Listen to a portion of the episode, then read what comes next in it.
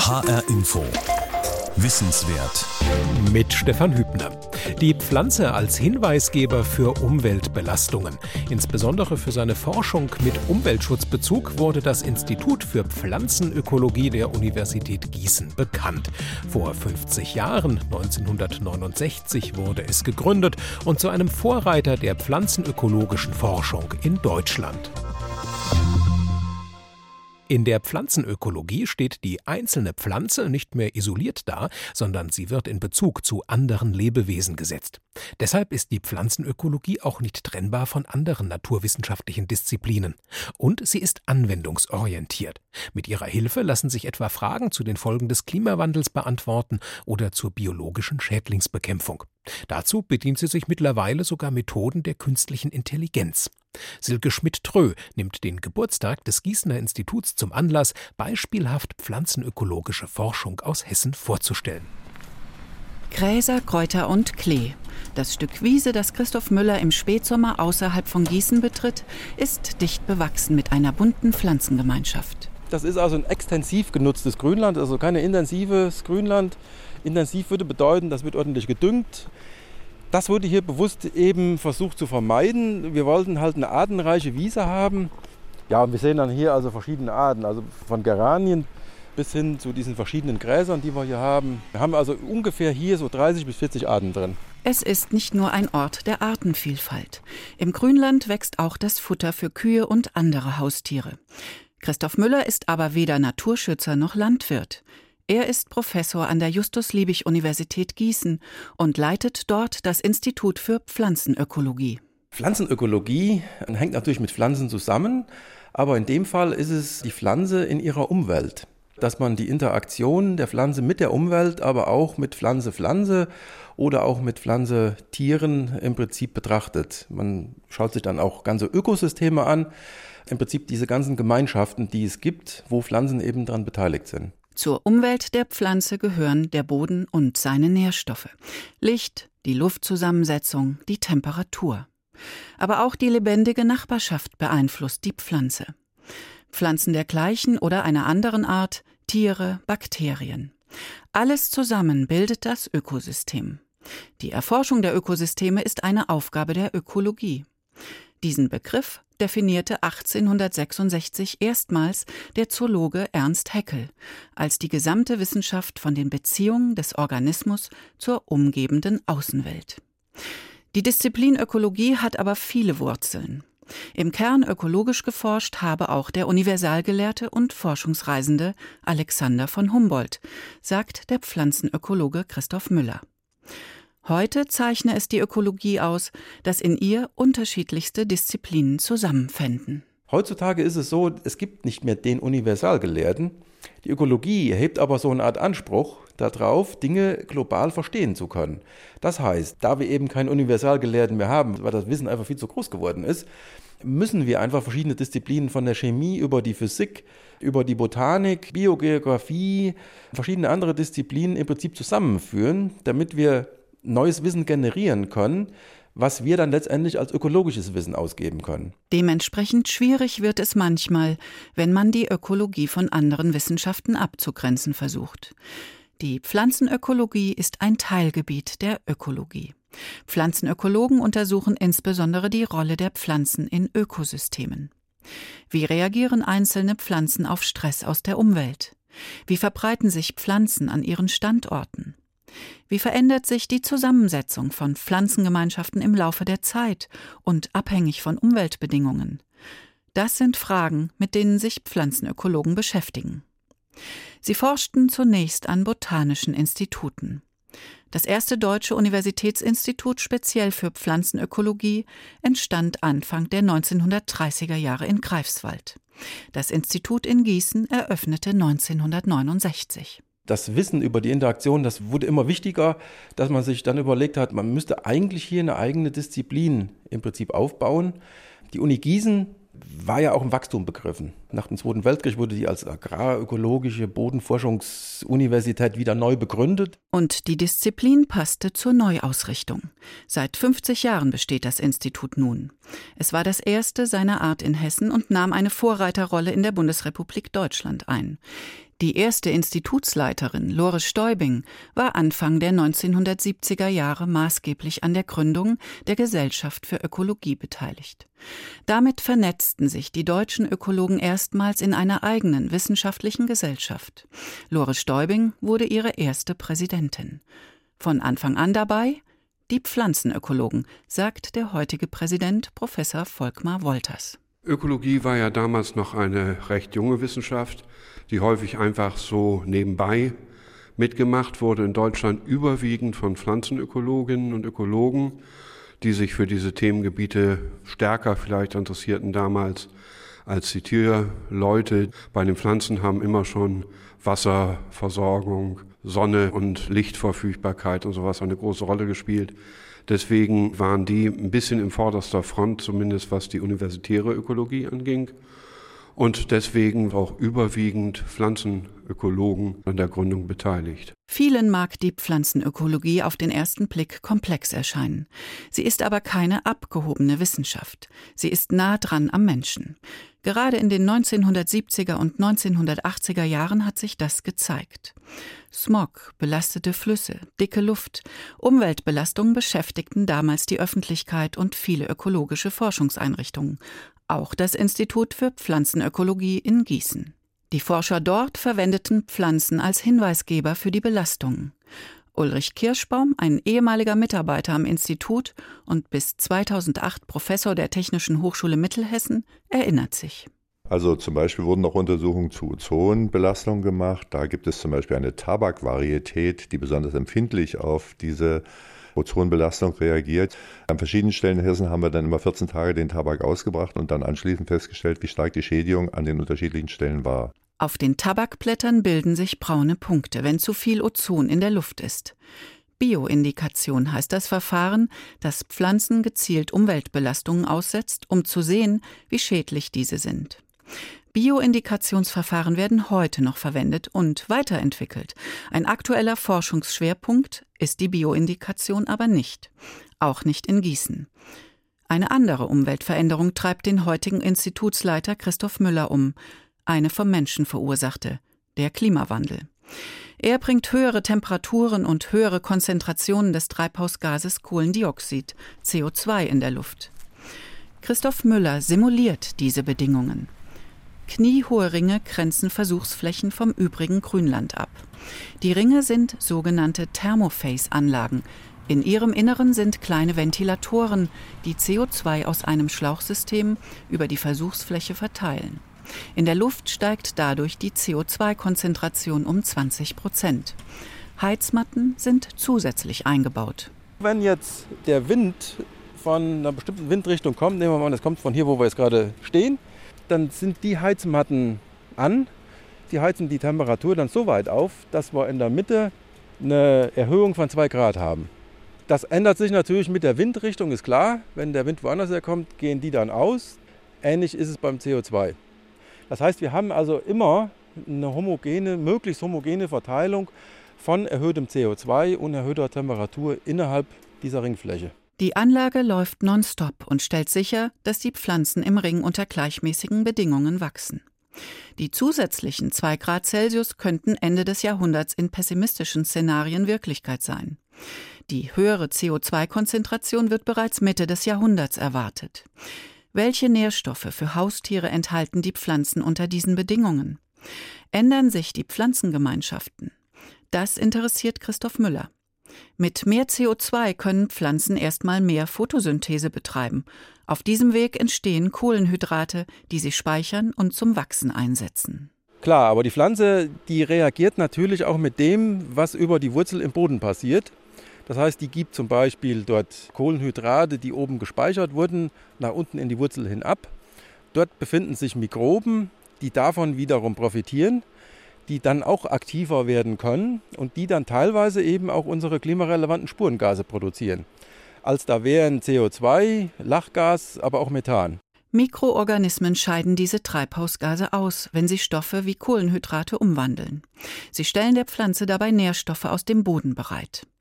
Was bedeuten mehr CO2 und höhere Temperaturen für diese Treibhausgasbilanz der Wiese? Um das herauszufinden, stülpt ein Mitarbeiter Müllers einmal pro Woche kistenförmige Hauben über Teile der Versuchswiese. Über ein Ventil an der Oberseite der Kisten gewinnt er Luftproben mit den Gasen, die aus dem Boden aufsteigen. Mit diesen Daten kann Christoph Müller regionale Klimamodelle verfeinern. Sie sind wichtig, um sich auf die Folgen des Klimawandels einzustellen. Dass das Grünland irgendwann mehr Treibhausgase ausstoßen als speichern könnte, weiß er aus einem Langzeitprojekt. Ein paar Meter weiter werden schon seit mehr als 20 Jahren Wiesenflächen mit CO2 angereichert. Die Anlagen, die Pflanzen zusätzlich einer erhöhten Temperatur aussetzen, laufen erst seit zwei Jahren. Auf aussagekräftige Ergebnisse muss Müller noch mindestens vier Jahre warten. Wir haben einen bestimmten Vorlauf, wo Pflanzen sich erstmal an neue Bedingungen adaptieren müssen. Und das müssen wir unbedingt einhalten. Wenn wir das nicht einhalten, fangen wir an, Papers zu publizieren, die einfach nicht das widerspiegeln, was im Ökosystem tatsächlich abläuft. Die Zusammensetzung der Pflanzengemeinschaften ändert sich zum Beispiel erst langsam, ist aber relevant für die Treibhausgasbilanz. Denn unterschiedliche Pflanzenarten füttern das Bodenleben unterschiedlich. Was die höhere Temperatur im Versuch bewirken wird, kann Christoph Müller noch nicht absehen. Er macht Grundlagenforschung. Wie sich seine Ergebnisse einmal in die Praxis übertragen lassen, ist heute noch nicht genau abzusehen. Auf einem Versuchsfeld unweit von Witzenhausen in Nordhessen geht es dagegen um eine ganz konkret anwendungsbezogene Frage. Erbsen ranken dort in Parzellen inmitten von Weizenähren. Professorin Maria Fink hat die Pflanzengemeinschaft arrangiert. Sie ist an der Universität Kassel Professorin für ökologischen Pflanzenschutz und bedient sich dafür der Agrarökologie. Agrarökologie konzentriert sich auf Felder und Äcker etwa. Bei Maria Fink sollen sich Erbse und Weizen als Mischkultur gegenseitig schützen. Das fängt damit an, dass die Erbse unliebsame Pflanzenkonkurrenz für den Weizen verdrängt. Wenn anstatt eines Unkrautes ein geplantes Unkraut, in dem Fall die Erbse drinsteht, das man auch noch nutzen kann, dann ist weniger Platz für die Unkräuter. Das Zweite ist, dass der Weizen meistens in Mischungen mit anderen Arten gesünder ist, weil Blattkrankheiten nicht so gut von Pflanze zu Pflanze sich bewegen können, wenn dazwischen einfach eine Barriere in Form von Erbsen ist. Die Folge? Vor allem die Sporen schädlicher Pilze bleiben an den Blättern der Erbsen hängen und breiten sich nicht auf dem Weizen aus. Aber auch die Erbse, eine rankende Pflanze, profitiert vom Weizen. Sie kann aufrecht zwischen den Ähren hochwachsen. Ein entscheidender Vorteil, wenn Maria Fink das mit dem Kontrollfeld nebenan vergleicht. Dort wächst kein stützender Weizen, die Erbsen liegen am Boden. Die Hülsen, die sind ziemlich schwarz, die sind alle befallen, weil es in letzter Zeit geregnet hat, von irgendwelchen Schwärzepilzen. Und es wird sehr interessant sein, die Saatgutqualität anzuschauen. Die Hülsen der Erbsen, die im Weizen da oben sind, die sind alle schön gelb. Das heißt, die haben viel weniger Pilzbefall. Die sogenannte Mischkultur von Erbsen und Weizen ist Teil des EU-Forschungsprojekts REMIX. Agrarökologen, Pflanzenschutzforscher und Pflanzenbauwissenschaftler arbeiten darin zusammen, um das Potenzial von Mischkulturen zu testen. Maria Fink leitet die Projektgruppe, die sich mit Pflanzenschutz befasst. Mischkulturen sind keine neue Idee. Landwirte haben früher oft Erbsen mit Hafer kombiniert und auch im Ökolandbau sind Mischkulturen heute keine Seltenheit. Die Kombination Erbse und Weizen ist ein Experiment. Und wenn man genau hinsieht auf dem Forschungsfeld, erkennt man so manche Ähre, die größer oder kleiner ist. Manche unterscheiden sich auch leicht farblich. Denn die Forschergruppe testet dort auch einen Weizensortenmix in Kombination mit Erbsen.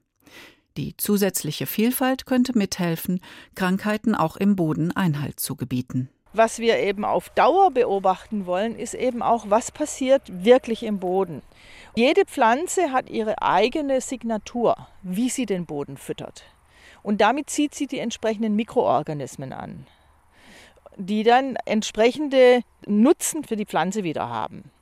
Und wenn man sich das vorstellt, wenn man Pflanzen in Mischungen hat, so wie es die Natur sowieso macht, dann hat man natürlich auch eine sehr viel höhere Vielfalt im Boden an Mikroorganismen, als wenn man nur einzelne Sorten, die genetisch sehr homogen sind, anpflanzt. Eine große Vielfalt von Pilzen und Bakterien sorgt nicht nur für ein ausgewogenes Nährstoffangebot. Manche Mikroorganismen töten auch schädliche Pilze ab. Wie effektiv die Erbsen-Weizen-Kombination Krankheiten und Schädlinge abwehrt, können die Forscher noch nicht endgültig sagen. Das Projekt ist noch nicht abgeschlossen. Die Agrarökologie interessiere aber nicht nur Ökolandwirte, sagt Maria Fink. Auch konventionelle Landwirte seien an den Methoden interessiert, um Pestizide einzusparen. Und das ist auch notwendig. Nicht nur, weil Resistenzen gegen Pflanzenschutzmittel zunehmen, sondern auch, um das Insektensterben zu lindern. Es ist aktuell ein wichtiges umweltpolitisches Thema. Ein anderes ist der Zustand des Waldes. Bäume leiden zunehmend unter Hitzeperioden und Trockenstress. Selbst einer der bekanntesten deutschen Waldbäume kommt so an seine Grenzen. Die an sich recht widerstandsfähige Stieleiche. Sie kann dann reagieren, indem sie Blätter abwirft und auf diese Weise den Wasserverlust an die Atmosphäre reduziert. Aber irgendwo ist eine Grenze erreicht. Also das haben wir zum Beispiel im Stadtwald in Rüsselsheim im letzten Jahr gesehen. Die Bäume dort haben auch die Laub verloren, sind völlig vertrocknet und dann bei dem ersten Herbststurm umgeweht worden, sodass wir dort inzwischen Flächen haben, die praktisch waldfrei sind. Wolfgang Brüggemann ist Professor für die Forschungsrichtung Ökophysiologie der Pflanzen an der Goethe-Universität in Frankfurt. Er betrachtet die Anpassung von Pflanzen an Umweltstress. Und der wird zunehmen durch den Klimawandel. Ob ihm die Stieleiche in Deutschland standhalten kann, ist fraglich. Deshalb sucht Brüggemann schon heute nach Eichenersatz in Gebieten, in denen das Klima so ist, wie es in Hessen einmal werden dürfte. In Griechenland und Italien ist er fündig geworden. Dort wachsen Eichen, die Trockenheit besser vertragen. Die Pflaumeiche, die ungarische Eiche und die zäheste Art, die immergrüne Steineiche. Sie behält die Blätter auch im Winter. Die immergrünen Arten treiben die Photosynthese überwiegend im Winter, wenn genügend Wasser im Mittelmeerraum zur Verfügung steht und gehen im Sommer in eine Ruhephase. Sie können im Sommer die Stomata, die Spaltöffnungen schließen und verlieren dann nur noch sehr, sehr wenig Wasser. Ja, wenn also im Sommer kein Regen da ist, dann können sie auf diese Weise die Zeit überdauern. Von alleine wird es die Steineiche aber nicht rechtzeitig nach Hessen schaffen. Tiere wie der Eichelhäher tragen ihre Samen nicht besonders weit. Von selbst legen Eichen nur gut einen Kilometer pro Jahr zurück, legen Daten aus der letzten Eiszeit nahe. Die Lösung klingt einfach. Immergrüne Eichen jetzt in die Lücken pflanzen, die durch Hitzeschäden entstehen. In 80 Jahren sind sie dann ausgewachsen. Aber so einfach ist es nicht. Der neue Baum muss auch die Rolle der Stieleiche im Ökosystem übernehmen können. Brüggemann und seine Mitarbeiter haben zum Beispiel etwa 80 Schmetterlingsarten auf Stieleichen gezählt. Sie müssen testen, ob Tiere die neuen Baumarten annehmen. Das machen wir bei Insektenlarven, dadurch, dass wir Fraßversuche machen und gucken, ob die Mittelmeerarten von den Raupen, in diesem Fall von Nachtfaltern, gut gefressen werden. Können wir pauschal erstmal sagen, ja. Wir haben uns das auch mit dem Laub angeschaut, das von den Laubzersetzern, Asseln, Tausendfüßler, angenommen wird. Und auch da können wir sagen, das funktioniert gut. Um den richtigen Baum zu finden, hat Wolfgang Brüggemann im Wald von Frankfurt-Schwanheim Steineichen, ungarische Eichen und Pflaumeichen zur Probe angepflanzt und beobachtet. Das Ergebnis? Die Steineiche verliert, zumindest noch im aktuellen Klima. Sie wächst langsamer. Das heißt, wenn ich sie heute in unseren Wald bringen würde und dort im größeren Stil anbauen würde, dann muss ich mich sehr um die Pflege kümmern, weil die Bäume sehr langsam wachsen. Dann wäre der Anbau in einem Kulturwald relativ teuer gegenüber den laubwerfenden Arten. Die Steineiche überlebt im Test zwar wie die anderen beiden Mittelmeerarten die frostigen Winter, aber sie kann im Winter zum Beispiel nicht so stark wie in Griechenland wachsen. Bei Minusgraden und viel Licht stellt sie die Photosynthese zum Schutz ihrer Blätter ein. Wie die Photosyntheseleistung der Arten insgesamt über das Jahr ist, messen die Forscher noch, und inwiefern die Herkunftsländer der Eichen eine Rolle spielen. Bisher wächst aber die Pflaumeiche unter den heutigen Bedingungen am besten und verträgt mehr Hitze als die Stieleiche. Wenn ich selber Waldbesitzer wäre, dann würde ich die Pflaumeiche mit aufnehmen, hier unten im Rhein-Main-Gebiet. Ich muss natürlich immer genau gucken, wie sind meine lokalen klimatischen Bedingungen und wie sind meine Bodenbedingungen. Und ein Projekt, das uns vorschwebt, würde so aussehen, dass wir ein Computermodell basteln, in dem ein Waldbesitzer oder ein Förster seinen Standort eingeben kann. Und das Modell sagt ihm dann, im Jahre 2100 wird mit einer hohen Wahrscheinlichkeit dein Klima an deinem Standort so und so sein. Und dieses Klima findest du heute an jenen Orten, die ich dir jetzt aufzähle. Passen auch die Bodenbedingungen zu den Bedürfnissen der Pflaumeiche, kann sich der Förster entsprechendes Saatgut holen. Noch gibt es dieses spezielle Computermodell nicht. Allgemein aber sind solche Modelle ein wichtiger Teil der aktuellen Pflanzenökologie. Und die nutzt auch KI, sprich künstliche Intelligenz. Sie kann bei einer anderen komplexen Herausforderung helfen, die Volkmar Wolters, Präsident der Gesellschaft für Ökologie und Wissenschaftler an der Universität Gießen für die Forschung sieht. Natürlich, man kommt nicht an dem Klimawandel vorbei und muss das berücksichtigen. Aber heutzutage ist ja so ein Thema wie biologische Vielfalt sehr wichtig. Wie geht es dieser Vielfalt, der Biodiversität? Wie verändert sie sich und durch was? Wie kann man sie schützen? Im praktischen Naturschutz etwa wird ständig nach guten Methoden für Biodiversitätsmonitorings gesucht. Mit ihrer Hilfe wird die Artenvielfalt von Gebieten dokumentiert, im großen Stil und zeitnah. Für den Umweltinformatiker Thomas Naus sind dabei Satelliten ein wichtiges Werkzeug. Sie liefern aktuelle Daten der Natur, weil sie in regelmäßigen Abständen dieselben Gebiete überfliegen. Professor Thomas Naus ist Sprecher des Projekts Natur 4.0 an der Philipps-Universität Marburg. Informatiker, Geographen und Ökologen aus Darmstadt, Gießen, Frankfurt und Marburg arbeiten in dem Projekt daran, den Marburger Universitätswald bei Kaldern wortwörtlich zu vernetzen mit KI, Sensoren und eben Satellitendaten. Das könnte auch ein Grundproblem von Ökologen lösen. Wir sind im regulären Monitoring auf Expertinnen und Experten angewiesen, die solche Wälder wie hier bewerten. Das können die auch gut, aber die können eben nicht überall gleichzeitig sein. Und wir wollen die Lücke schließen zwischen der sehr detaillierten Erfassung, die durch Menschen möglich ist, aber eben nur in einem sehr begrenzten Gebiet und der eher undetaillierten oder oberflächlichen im wahrsten Sinne des Wortes Erfassung durch Satellitendaten. Und diese beiden Enden des Monitorings wollen wir mit so einem Sensorsystem verbinden, um nicht so genau wie ein Experte das an einer Stelle machen könnte, Informationen im Raum zu sammeln, aber deutlich genauer als der Satellit das momentan kann. Satelliten, Drohnen, aber auch Kameras an Flugzeugen bieten neue Beobachtungsmöglichkeiten. Remote Sensing oder auf Deutsch Fernerkundung werden diese Methoden genannt. Gerade Bäume sind dankbare Beobachtungsobjekte. Sie bewegen sich nicht, sind groß und spielen eine Schlüsselrolle im Wald. Die Bäume bilden praktisch ja die Grundlage und den Rahmen für dieses Ökosystem, in dem sich die komplette tierische Diversität hier aufhält. Die Idee ist, weil Bäume im Wald maßgeblich alle anderen Lebewesen beeinflussen, können sie Hinweise auf den Zustand des Waldes und Veränderungen in der Artenvielfalt geben. Die Pflanzenökologie spielt eine wichtige Rolle bei Natur 4.0. Das Wissen bringt Lars Opgenort ins Projekt. Er ist Ökologe an der Universität Marburg und kennt den Baumbestand. Wir sind ja hier in der Kulturlandschaft am Ende des Tages auch und äh, hier in Hessen wird halt in so einem Standort eben die Buche hauptsächlich genutzt. Wir haben natürlich auch Fichte drin. Ansonsten haben wir auch Eichen im Bestand. Das sind so die drei Hauptbaumarten. Er hat außerdem Daten von der Waldstruktur.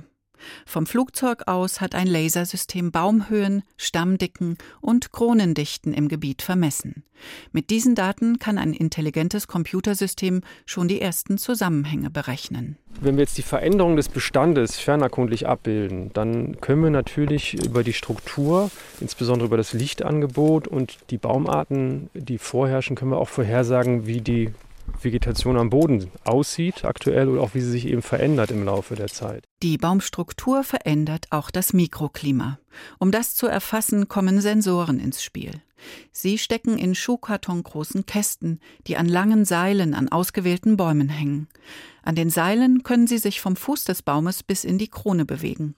Eine Gondel nennt der Umweltinformatiker Thomas Naus das automatisch fahrende Gerät. Die fährt jetzt einfach weiter bis zu der vorgesehenen Messhöhe. bleibt dann in der vorgesehenen Messhöhe stehen, misst dort und dann würde wieder weitergefahren werden. Temperatur, Luftfeuchtigkeit und Lichtstrahlung werden erfasst. Im Moment müssen die Forscher die Daten noch vor Ort auslesen. Später sollen die Boxen die Daten per WLAN in Datenbanken übertragen. Ein intelligentes Computersystem soll sie dort dann mit anderen Daten kombinieren. Es soll Zusammenhänge erkennen wie welche Temperatur herrscht bei 24 Grad in der Sonne voraussichtlich in einer Baumkrone, wenn an einem Standort sehr hohe Bäume mit dichten Kronen stehen? Mit Hilfe der Waldstrukturdaten kann die KI Mikroklimakarten berechnen. Und es könnten noch weitergehende Rückschlüsse gezogen werden, zum Beispiel auf Übernachtungsorte von Fledermäusen. Die Forscher haben dafür Fledermäuse mit Sendern ausgestattet. Wenn die KI weiß, welche Baumhöhlen mit welchem Mikroklima Fledermäuse wann bevorzugen, kann sie ihre Aufenthaltsorte berechnen. Die Vernetzung im Wald ist aber noch im Testbetrieb. Für jede neue Verknüpfung brauchen die Forscher erst entsprechende Daten aus der Natur, erklärt Lars Opgenort. Ein Kollege steigt dafür regelmäßig ins Klettergeschirr. Der muss eben reinklettern und Proben sammeln, zum Beispiel eben Sonnenblätter aus den Kronen, die einerseits angeschaut werden Richtung Herbivorie, also wie stark werden die befressen im Laufe des Jahres durch äh, Insekten. Proben brauchen wir auch, um Blattinhaltsstoffe zu messen. Also was kommt da vor, wie reagiert das auch im Jahresgang, also wie ist der Nährstoffgehalt, der Chlorophyllgehalt und so weiter. Und okay, da kommt die erste Probe runter. Ja, das dürften hier so, ich schätze mal 22 Meter sein, wo er sich gerade aufhält. Je nach Nährstoffgehalt knabbern andere Insekten am Blatt. Um dahinter zu kommen, welche und wie viele, sollen etwa Kissenbezüge am Fuß der Testbäume Insektenkot auffangen. Um aber dann in Echtzeit sagen zu können, welche Insekten sich gerade in den Bäumen aufhalten, braucht es Technik statt Baumkletterer. Hyperspektralkameras etwa. In der Landwirtschaft kommen solche Kameras schon zum Einsatz. Landwirte können damit den Nährstoffgehalt in Pflanzen messen und wissen so, ob die Pflanzen Dünger brauchen. Hyperspektralkameras sehen quasi ins Blatt. Sie messen Lichtreflexionen oder genauer es wird das Reflexionsspektrum gemessen von einfallender Sonnenstrahlung und diese Reflexion ist abhängig zum Beispiel vom Stickstoffgehalt der Blätter, von der aktuellen Photosyntheseaktivität, vom aktuellen Wassergehalt. Ist aber auch abhängig davon, wenn so ein Blatt sehr stark angefressen ist, dann verändert sich die Blattstruktur, dann verändert sich damit auch wieder das spektrale Signal. Also damit ist das erstmal ein sehr sensibles Messinstrument. Das Problem ist, dass in diesem Signal halt sehr, sehr viel drinsteckt und wir die einzelnen Ursachen für solche Signalveränderungen voneinander trennen müssen. Die Schwierigkeit besteht darin, das richtige Signal zuzuordnen. Wie sieht das Kamerasignal bei angefressen aus im Gegensatz zu intakt? Der Baumkletterer kann dazu die passenden Vergleichsproben aus der Natur liefern. Von so einer Vernetzung verspricht sich Lars Opgenort viel. Wenn es uns gelingt, über diese spektralen Daten eben was zum Beispiel über den Nährstoffgehalt von Blättern auszusagen, dann ändert sich natürlich dann auch das Nahrungsgebot entsprechend für, für Tiere. Und das können wir natürlich damit dann räumlich vorhersagen. In den und den Bereichen des Waldes geht der Nährstoffgehalt offensichtlich zurück. Das wird Folgen darauf haben, dass entweder die Insekten zu wenig Nahrung haben oder eben sich räumlich verschieben müssen im Bestand. Um große Flächen zu erfassen, setzt Lars Opgenort langfristig auf Satelliten. Perspektivisch könnten aber auch schon Drohnen entsprechende Hyperspektralaufnahmen von oben machen. Der Marburger Universitätswald ist derzeit vor allem eine technische Spielwiese. Auch Roboterfahrzeuge sollen künftig durch den Wald mit Sensoren fahren und Insekten per Radar aufzeichnen. Ein Mikrofon, Vogelstimmen. Nicht alles wird automatisch erfasst werden können. Aber die Technik könnte vereinfachen, das zu erforschen, was den Kern der Pflanzenökologie ausmacht. Die Pflanze als Teil ihrer Umwelt besser zu begreifen. Klimawandel, Wald- und Pflanzenschutz. HR Info Wissenswert stellte pflanzenökologische Forschung aus Hessen vor. Sie hörten eine Sendung von Silke Schmidt-Trö. Als Podcast ist sie ab sofort auf hrinforadio.de zu finden und in der ARD Audiothek App fürs Handy. Außerdem ist sie kostenlos als Unterrichtsmaterial in Schulen verwendbar. Und noch ein Hinweis, das Thema künstliche Intelligenz spielt natürlich nicht nur in der Pflanzenökologie eine Rolle, sondern mittlerweile in so vielen Bereichen, dass wir ihm ab der kommenden Woche einen neuen Wissenswert Crashkurs widmen werden mit insgesamt vier Teilen. Mein Name ist Stefan Hübner.